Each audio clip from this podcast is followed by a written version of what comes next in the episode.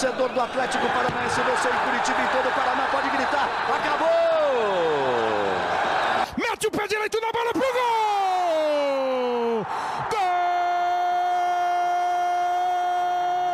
Que lance do Cirino! Espetacular o Cirino! Rony!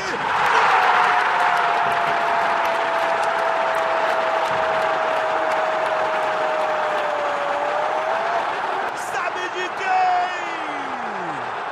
Do Atlético! Fala galera do GE, está começando mais um podcast. Eu sou o Guilherme Moreira, repórter do GE. Estou aqui hoje com o Christian Toledo, comentarista da RPC. Tudo belezinha por aí, Christian? Ô, Guilherme, um abraço. Mais uma vez, eu estou muito feliz de estar aqui no podcast do GE. É, você, você que está acompanhando o GE já sabe, né? Toda terça-feira tem um podcast do Atlético. E hoje vamos falar. Tem assunto, hein? Vamos falar com alguns assuntos aí do Furacão. Eduardo Barros, treinador interino, que já teve dois jogos à frente do comando do Atlético, tem mais três pela frente. O Atlético se aproximando da zona de rebaixamento. As inscrições para Libertadores, que voltam na semana que vem. E o protesto da torcida, né? Nessa segunda-feira foi lá no aeroporto protestar e xingar, mais ou menos, né, os jogadores, cobrar um pouquinho as atitudes do, do elenco do Atlético.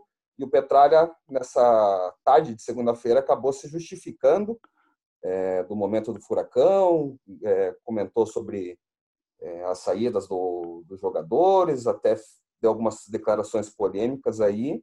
E o Christian vai dar uma analisada nessas falas do Petralha, que estava sumido e retornou agora. Vamos... Guilherme, eu, eu, eu, eu, eu penso o seguinte, em cima da, das declarações do presidente do Atlético. É, primeiro, é, essa coisa de ah, quem me critica não é um verdadeiro atleticano, eu acho que é uma bobajada, né? Você gasta é, um momento raro de declaração aberta, pública, porque ele sabe que as redes sociais, mesmo quem não o segue, vai ficar sabendo do que aconteceu, é, para dizer isso. Né? Eu acho uma bobagem. Quer dizer que então é, os atleticanos. Eu, e pior que eu acho que isso, Guilherme, passa às vezes pela cabeça dos dirigentes do Atlético, principalmente pelo presidente. É que há castas de atleticanos, sabe? Uhum. Quem é sócio é mais atleticano de quem não é sócio. Quem defende é, o presidente do Atlético é mais atleticano de quem critica. E isso é o fim da picada. Porque é, eu conheço é, um sem números de torcedores do Atlético que são apaixonados pelo clube, fazem de tudo pelo clube e estão criticando a diretoria nesse momento. Mas não pode agora criticar, porque quem critica é contra o Atlético. Pare lá, né? É, ele deu. E no final da. Oi, diga, diga. É, ele fez até para a gente contextualizar aqui as declarações dele. É, ele escreveu aqui aquela famosa frase, né? A internet deu voz a e vez a imbecis. E, segundo as palavras deles, é quando eu falo aqui não são para esses, e sim para a maioria sensata que ama seu clube e tem um sentimento de casamento, na alegria e na tristeza.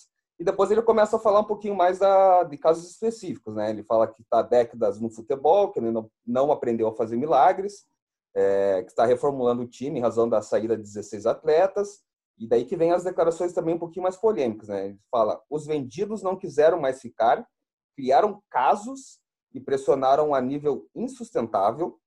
E depois, com os outros jogadores, ele fala que os emprestados, os clubes não quiseram renovar o empréstimo, venderam, trocaram. E ele cita a pandemia né, como um dificultador aí do, da montagem do elenco do, do Atlético. E fala que não teve tempo de concluir a formação com o Sub-23. Então, ele fala que essas são as explicações da direção que precisam ser entendidas ele sabe que os verdadeiros atleticanos estão com, com a diretoria, são pacientes resilientes e têm a confiança por todas as conquistas realizadas dentro e fora de campo. Essas foram declarações do Petralha, que vinha só aparecendo no Twitter ali para comentar outras coisas, sem citar muito o time, a formação do elenco. E logo depois dessa, desse protesto da torcida do Atlético lá no aeroporto Afonso Pena, São José dos Pinhais, né, na madrugada, recebeu a delegação aí com não muito afeto, né? É, deu uma criticada lá, a, manifestação foi pacífica, mas o Atlético acaba, o acaba se manifestando aí no mesmo dia desse protesto da torcida do Atlético. É, às vezes tem que tomar muito cuidado com o que você fala, sabe, Guilherme? É, tá, é, a internet dá voz aos imbecis, disse ele. É, na verdade, ele está atacando quem o critica, né? É, esse que é a posição dele. É, e essa sempre foi a posição do presidente do Atlético. Ele, ele é o maior dirigente da história do clube, maior dirigente da história do futebol paranaense, transformou o Atlético, mas ele não aceita a crítica, ele não aceita o contraponto. É, e ele tem essa questão porque ele nunca teve uma oposição real. Né? Ele foi, ele, ele aproveitou uma aglutinação de forças em 95, é, surgiu dessa aglutinação como uma pessoa com mais capacidade de gestão e ao momento em que foram surgindo as oportunidades, ele começou a eliminar essas pessoas. E hoje, se você for pensar, ao lado do Mário Celso Petralha, não tem nenhum dirigente que você diga essa pessoa é talhada para liderar o Atlético no futuro. Por quê? Porque ninguém pode criticar, ninguém pode crescer, ninguém pode evoluir. É, é óbvio que não há, e até por isso não há ninguém mais é, preparado para gerir o Atlético do que o Mário Celso Petralha. Só que ele não pode achar que só ele sempre está certo. Sabe? É, esse papo de uma pessoa que acha que tudo que é, ela, ela fala e ela pensa é o correto e o resto do mundo está errado, acaba na terra plana. Eu vejo o que, então, não sei se você concorda, Cristian, mas eu vejo que a crítica mais do Atlético não, é, não são nem as vendas, né? São, é a montagem do elenco. Por exemplo, então... o Atlético de, do segundo semestre de 2008 para cá, ele vendeu bastante jogadores. Né? Vendeu Léo Pereira, Robson Bambu, o Renan Lodge, Bruno Guimarães, o Rosseto, Rony, Pablo. Teve algumas saídas significativas também, né, que estavam emprestados ou não quiseram ficar, como Camacho, o Veiga ainda em 2018, o Cirino, o Marco Rubi, né, o grande artilheiro do, do Atlético em 2019. Mas o Atlético, né, quem, quem viu o balanço financeiro de 2019 foi uma receita líquida de quase 100 milhões. Isso que não estão contando aqui algumas, algumas vendas desse ano, né? Então o Atlético tem muito não, é... dinheiro ainda para receber e, e, recebeu muito dinheiro também no, nos últimos dois anos. E eu acho que não, as vendas que essa crítica é realmente em cima da montagem, não é nem, a, nem nas vendas, porque todo mundo sabe que o Atlético é um time formador e tem essa necessidade de, de vender jogadores. Não, e assim, é, é, todas as vendas foram boas, bem feitas. É, é engraçado porque a gente viu nos últimos ano e meio, Guilherme, é, a gente viu o próprio Atlético valorizando os jogadores que deixaram o clube. O Atlético postando que o Renan Lodge continua acompanhando, que o Bruno Guimarães continua acompanhando, que a saída do Robson Bambu foi importante, o Bambu agradecendo, é, sabe? É, e aí, de uma hora para outra, os que saíram, e aí, me perdoe o presidente, ele generalizou. Não fui eu que generalizei. Ele disse que os jogadores que saíram criaram caso e fizeram força para sair. Ora, tem alguma coisa errada. E o estranho é que, que nesses casos dos jogadores, a não ser o Rony, que teve um caso um pouquinho de mais novela, é. né? Mas todos os outros jogadores que saíram, saíram de bem com o clube, né? Até agradecendo o Petralha, é, falando da, Não, e, da, que ele ajudou, né? Quando quis sair mesmo, ele, ele ajudou a, a, sair. E acho que só desses casos todos, só o único foi um teve um pouquinho de problema ali, foi afastado e tudo mais. Mas o restante dos jogadores saiu, saiu tranquilo e feliz com a direção, a própria direção também é, desejando aí felicidade, sucesso para no, no decorrer da carreira eles, assim, é, a gente pode ter muito problema, né? Mas a gente não tem problema de memória. Uhum. É, a gente lembra o que o próprio Atlético é, fez com esses jogadores que deixaram o clube. Quantas mensagens para o Renan Lodge, quantas mensagens para o Bruno Guimarães? O Bruno Guimarães é, manda um recado em rede social para o Atlético, o Atlético responde, é, retransmite essa mensagem, né, reencaminha essa mensagem. É, essa relação tão bacana que criou, principalmente com esses dois, Agora esses dois entraram no mesmo balaio. É, é, então, eles até essa... visitaram recentemente o CT do Caju, eles divulgaram tudo, a visita do, do é, é. do Guimarães. Né? Então eu não consigo entender. É, é, na verdade, é, a posição do presidente do Atlético, e isso é, algo costumeiro em momentos de dificuldade, ele tem. É, ele sempre tem dois caminhos, e esses do, caminhos sempre apontam para criticar o, entre aspas, inimigo. Uhum. O Sós Petralha tem é, alguns inimigos, digamos assim, que eu nem sei se os outros lados pensam que é inimigo, né? Mas ele coloca como inimigos, e se são inimigos dele, são inimigos do Atlético, né? É, e ele parte para o ataque sobre essas pessoas para tentar reaglutinar forças. E Só que dessa vez, eu acho que o tiro saiu pela culatra. Porque ninguém reclamou de venda, é, ninguém nem lembrou do Sub-23, mas ele firmou pé nessas questões que estavam fora da, da discussão. E as questões que ele não colocou, é, ação da diretoria no mercado, é, reforços que não vieram para posições-chave, é, algumas situações de atletas que poderiam ter ficado, e o Atlético também não lutou por isso. É, nem esse negócio dos jogadores que os clubes não quiseram, mas sim os que o Atlético poderia ter tentado. É, continuidade da direção de futebol, é, contratações para frente, tudo isso não foi citado pelo presidente. E era isso que a torcida queria saber. Eu não vou nem colocar o que a imprensa desejaria perguntar para o presidente, mas a torcida queria saber. É, a torcida queria saber o que vai acontecer daqui a 10 dias quando o Atlético for jogar pela Libertadores. É, até os e torcedores foi... que são defensores do Petralha, né, nesse momento não, não, falaram muita coisa, porque foi quase indefensável essa, esse pronunciamento do, do Petralha no Twitter, né? ele não abordou as coisas que os assuntos que o torcedor queria saber, que são os assuntos que você acabou de citar, e acabou colocando a culpa em jogadores vendidos, em jogadores que acabaram não ficando, sendo que quem critica ele é e sendo que a direção de futebol, o departamento de futebol é que tem que lidar com isso, tem que lidar com as vendas, como soube lidar muito bem é, com, com a receita e aplicando no, na estrutura e até no, no time que agora não está rendendo. Então é isso que a torcida quer saber. Está cheio, tá cheio de dinheiro das vendas e o, e o time não está bem.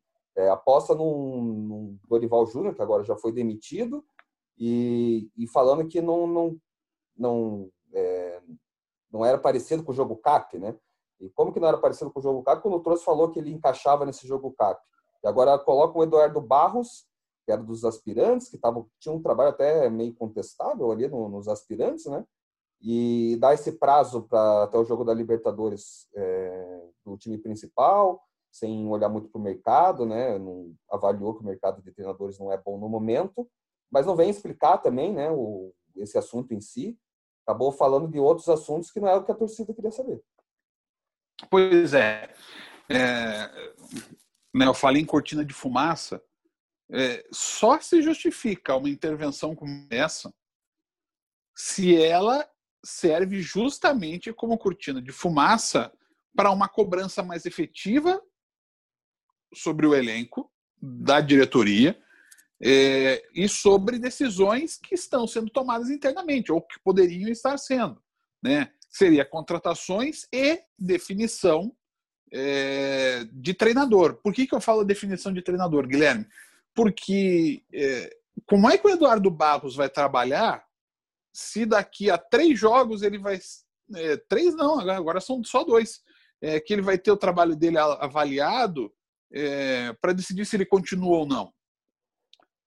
É, eu entendo, eu entendo que ele, ele, ele chega ao ponto de ontem ele, ele, foi, ele foi mexendo as coisas no jogo do Vasco, ontem, né, na, no dia que a gente está gravando, né? Sim, no domingo. É, ele foi mexendo as peças no jogo contra o Vasco, só que uma hora ele se perdeu ele já não sabia mais o que fazer. Né? E, e faz aquela alteração doida do, do, o Lucas Alter para colocar o Lúcio, né, no final. É, então, chega a esse ponto em que, tipo, daí ninguém entendeu nada, uhum. tira o alvarado da dele, rearruma, sabe? É, então, assim, é, ele tá tateando no escuro para tentar achar as opções ideais. É, ele não me parece receber esse respaldo da diretoria, diretoria que, até onde a gente sabia, né, Guilherme? É, tinha dado muito respaldo a ele, parece que ele não está recebendo esse respaldo. Uhum. E, e, os jogadores também não sabem. Eu sou, é, eu não, eu não concordo com o protesto, mesmo que tenha sido bastante pacífico, como esse parece que foi, uhum. porque gente é profissional, o jogador, o cara sabe, o jogador sabe que se ele não render, o futuro dele vai ter problema. Se o cara não jogar bem, é, ou ele não vai ter contrato renovado, ou ele vai perder mercado, tem tudo isso. Então o cara joga a vida. E, e se às vezes o cara não joga é, o que o torcedor espera, é porque às vezes ele não consegue jogar. Às é. vezes ele não tem a capacidade técnica que o torcedor espera. Eu não eu, eu, eu tenho muito esse negócio do, do grito de raça, sabe? É, eu acho que todo mundo tem raça. Ontem os jogadores do Atlético correram que nem os condenados. A mas, do gol, né? É, mas daí é um desajuste tático profundo. Por quê? O que, que o Eduardo Barros está tentando fazer? Arrumar o Atlético do ataque para a defesa. Ao contrário. Né? Ele precisava, ele precisa fazer o Atlético ser mais agressivo. Foi esse o recado dado pelo Paulo André, ainda com o Dorival Júnior no comando. Então, ele, foi esse recado que ele deu. Não, o jogo, o jogo cap, o jogo ousado, agressivo, veloz. Tudo isso o Paulo André falou antes de demitir o Dorival Júnior.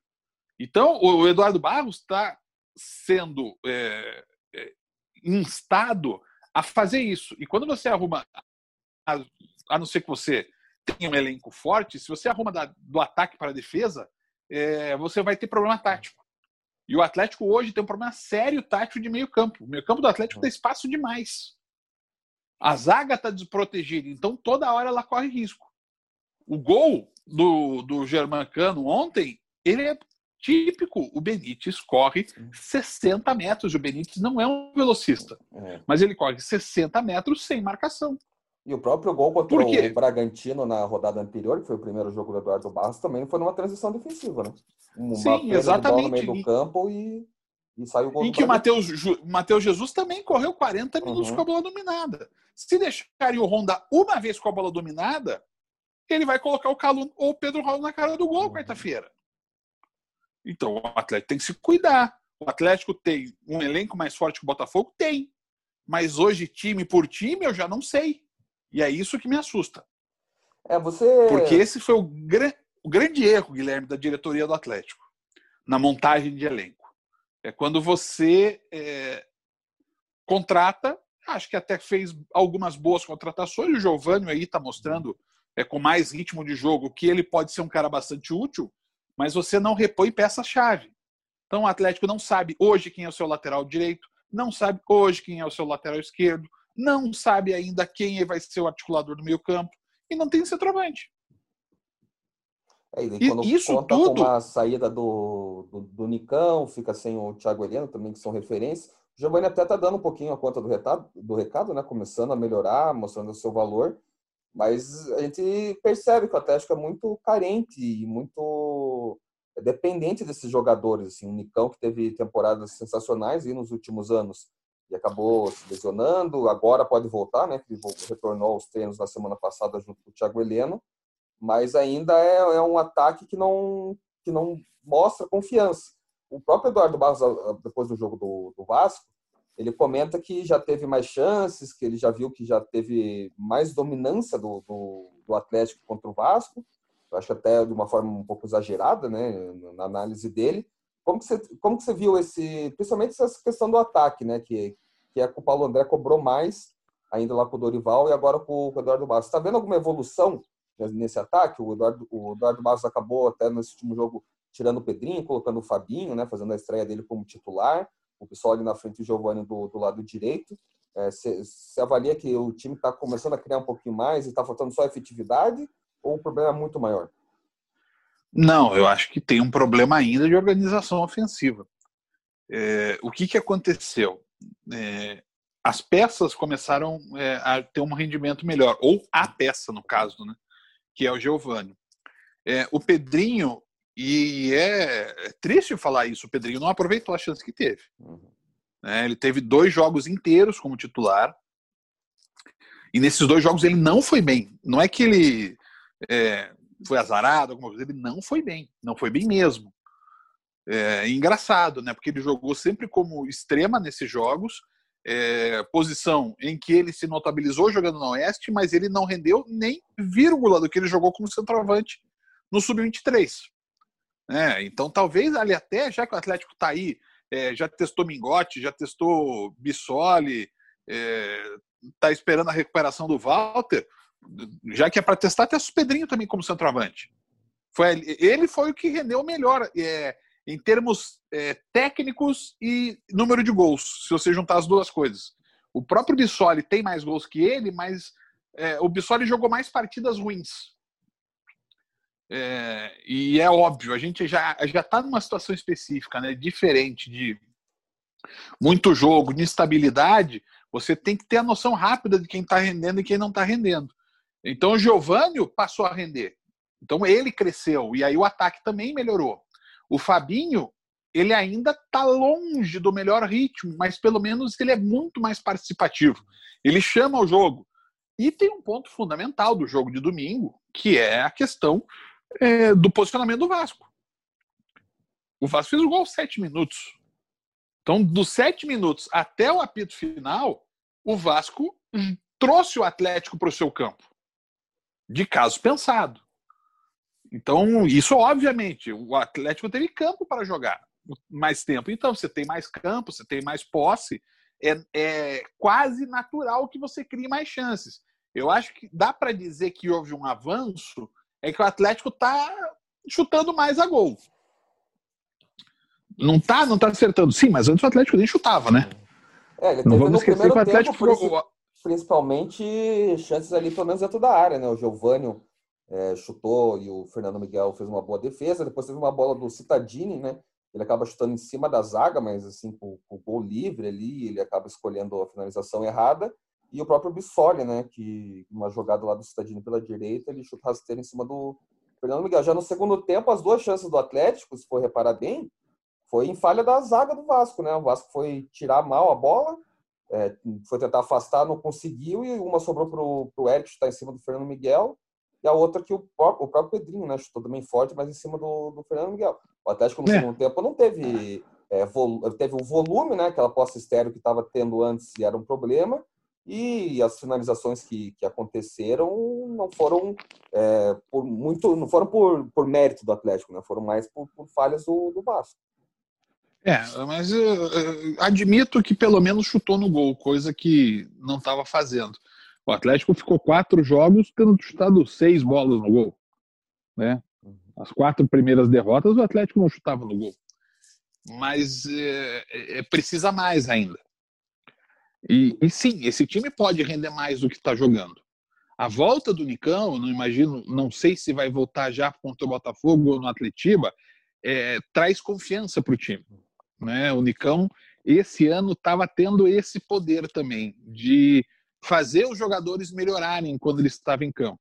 Né? Os grandes momentos do Vitinho é, era, foram com o Nicão em campo, né? porque os dois dividiam é, as, as responsabilidades ofensivas, o jogo variava mais esquerda e direita.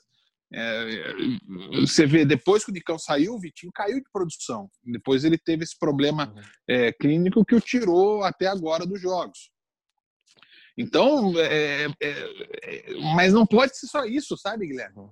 É, o Atlético, com o calendário que tem, com a capacidade que tem, com a organização que tem, não pode depender é, só de um jogador. Mesmo que seja um jogador reconhecido a capacidade como é o Nicão. Até para o Nicão não ficar sobrecarregado. Porque como começa essa série de resultados ruins? O jogo contra o Santos, é, em que o Nicão é extremamente marcado e o Atlético não consegue jogar.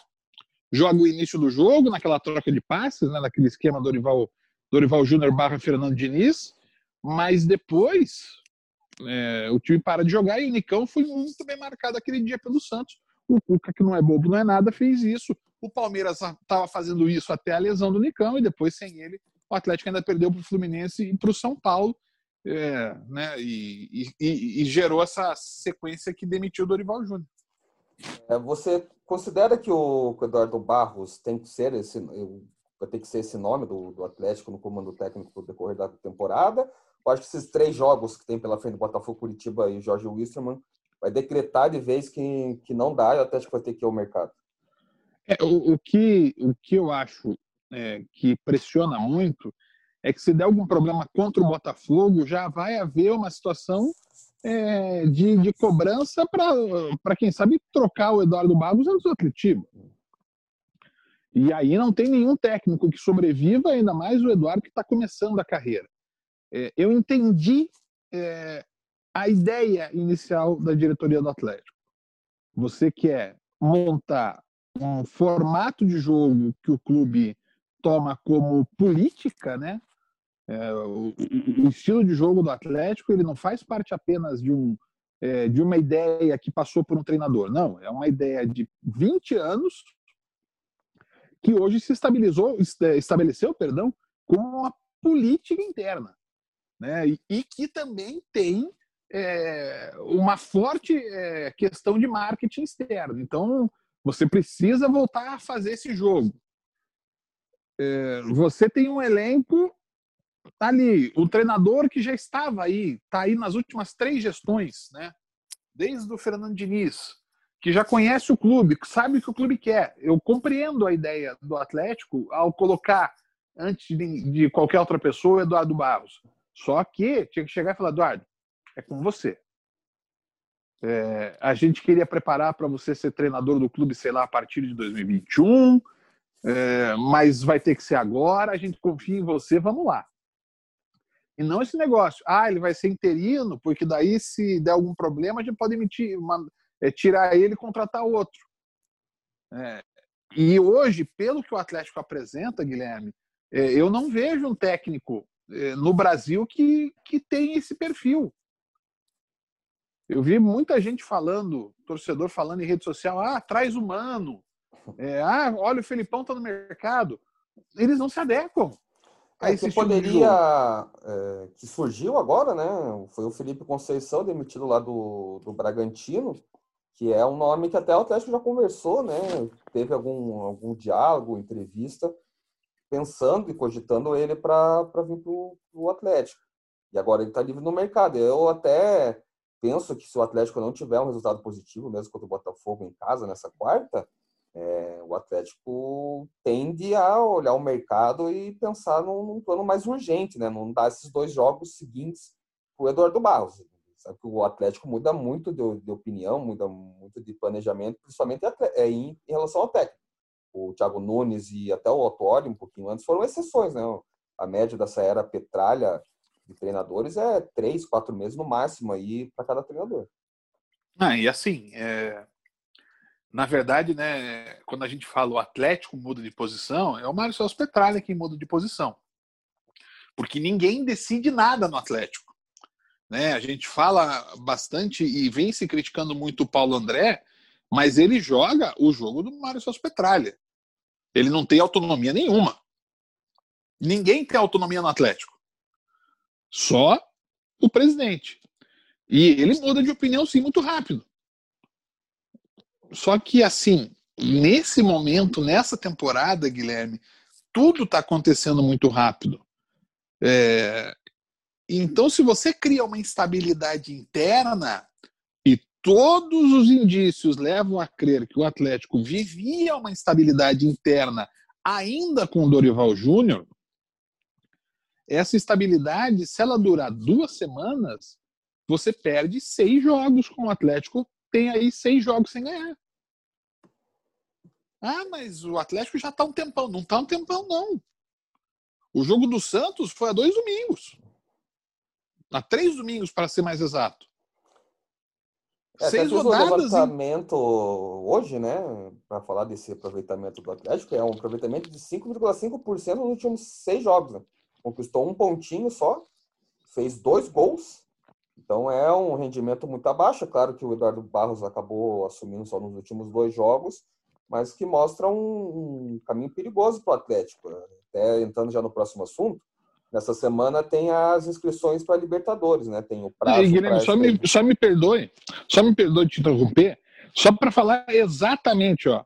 O, o, o, o, nosso podcast entra no ar terça-feira, né? Oito, feriado em Curitiba. O jogo contra o Santos foi no dia 16. Então, foram seis jogos em 23 dias.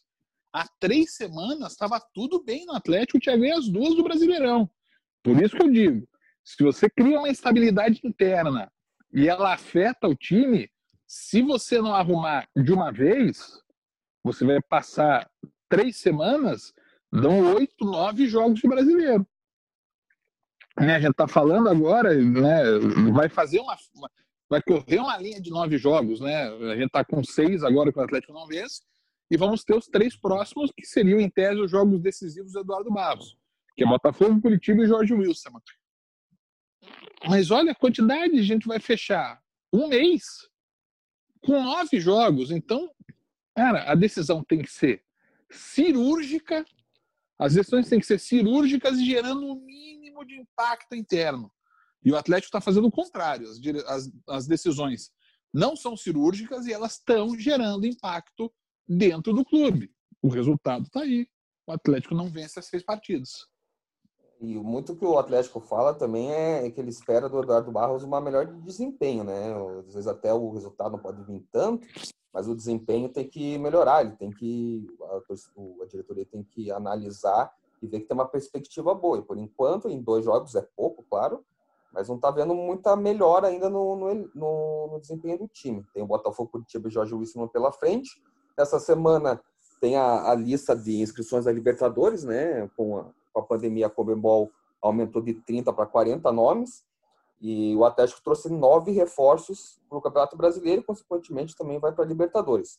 Os nomes são o zagueiro é, Felipe Aguilar, Pedro Henrique e Edu, os volantes Richard e Alvarado, o meia Ravanelli, os atacantes Giovanni, Fabinho e Walter.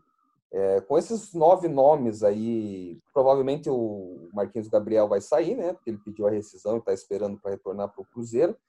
Com esses nove reforços, o Atlético ganhou uma, perdeu uma e vai fazer esse terceiro jogo do seu grupo na Libertadores. É, claro que tem o, o, treinador interino, que é o Eduardo Barros, mas como que você vê o Atlético no, no momento para esse retorno da Libertadores, Cristian? Não, é, há toda uma preocupação, né?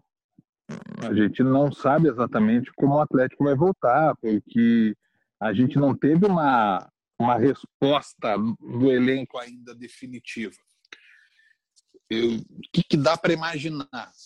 É, o Atlético precisa chegar nesse jogo na Bolívia com mais confiança. E a confiança, por mais que né, você exija desempenho, a confiança às vezes só vem com resultado. É, e aí é o grande dilema do analista.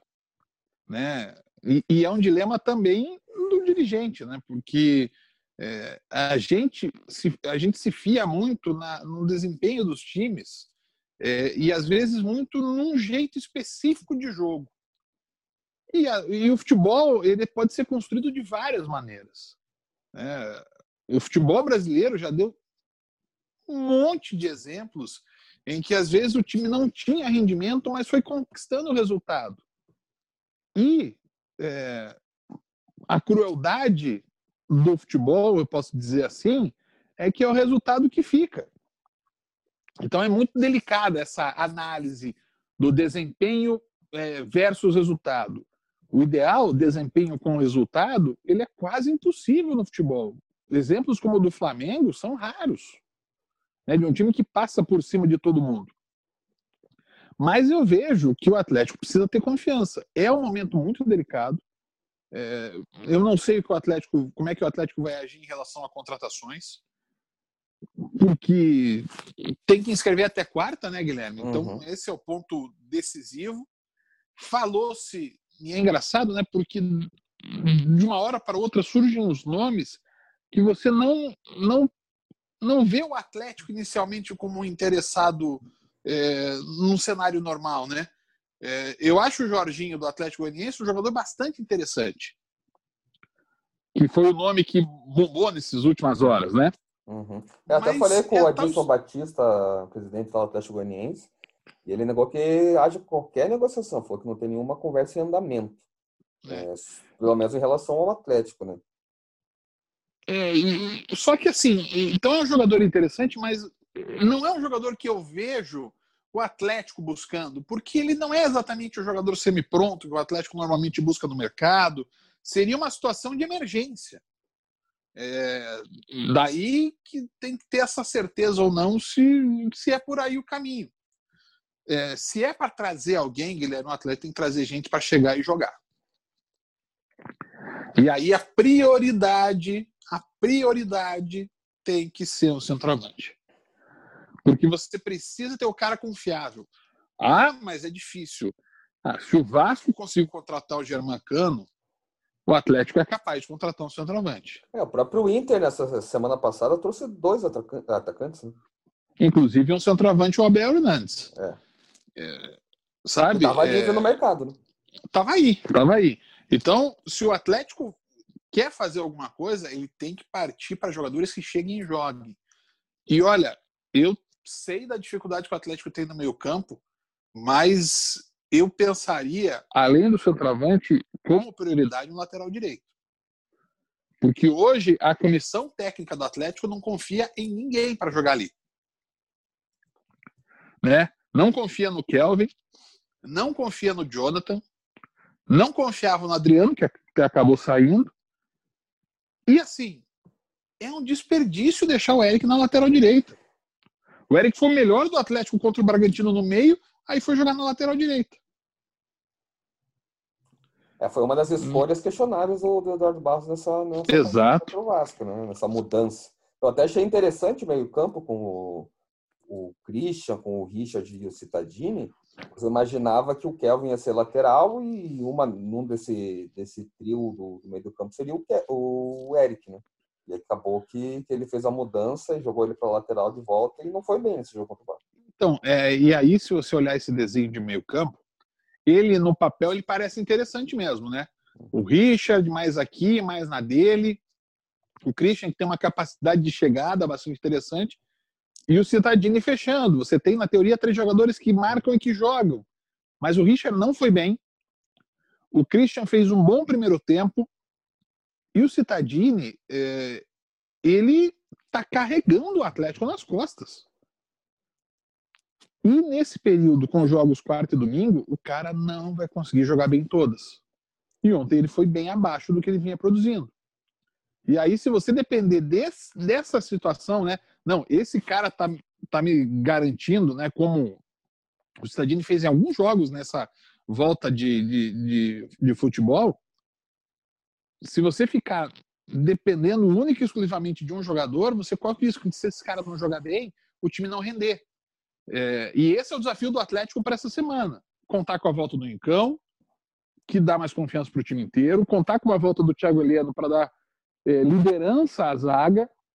O Lucas Alter e o Pedro Henrique são jogadores bastante promissores, mas me parecem que eles crescem jogando ao lado do Thiago Heleno, né? E juntos eles não conseguiram dar a mesma liga. E você tentar acalmar o elenco. O Atlético precisa de definições. O Eduardo Barros vai poder treinar o time? Então, Eduardo, quem que é o teu lateral direito? Quem que é o teu lateral esquerdo? Quem que você vai colocar no ataque? É hora de tomar algumas definições. Não dá para dizer mais que o tempo está aí passando e fazendo experiência. Tem a própria questão do, do Wellington também, né? Que ele está nessa negociação com Isso. O, o Grêmio. Se ele jogar na quarta-feira, faz o sétimo jogo e já não pode se transferir para o mercado nacional. E ele, convenhamos, não, não tá tendo uma boa temporada, né? Diferente do, do, do ano passado, pelo menos. Sim, sim.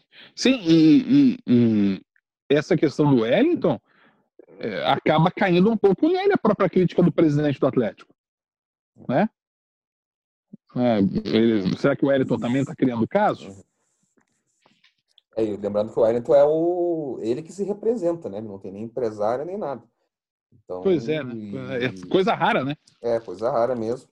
Então, Christian, vamos fechando aqui o nosso papo, né? Eu queria agradecer a sua participação, a sua disponibilidade para falar com a gente aqui do GE. É, lembrando que na quarta-feira o GE acompanha Atlético e Botafogo às 17h30, mudou o horário é, pelo tempo real, e sábado tem o Atletiba. É, a gente fica por aqui, convida você para conferir toda terça-feira o nosso podcast e, claro, ficar sempre ligado aqui no GE com toda a cobertura diária do Atlético. Obrigado, Cris. Valeu, Guilherme.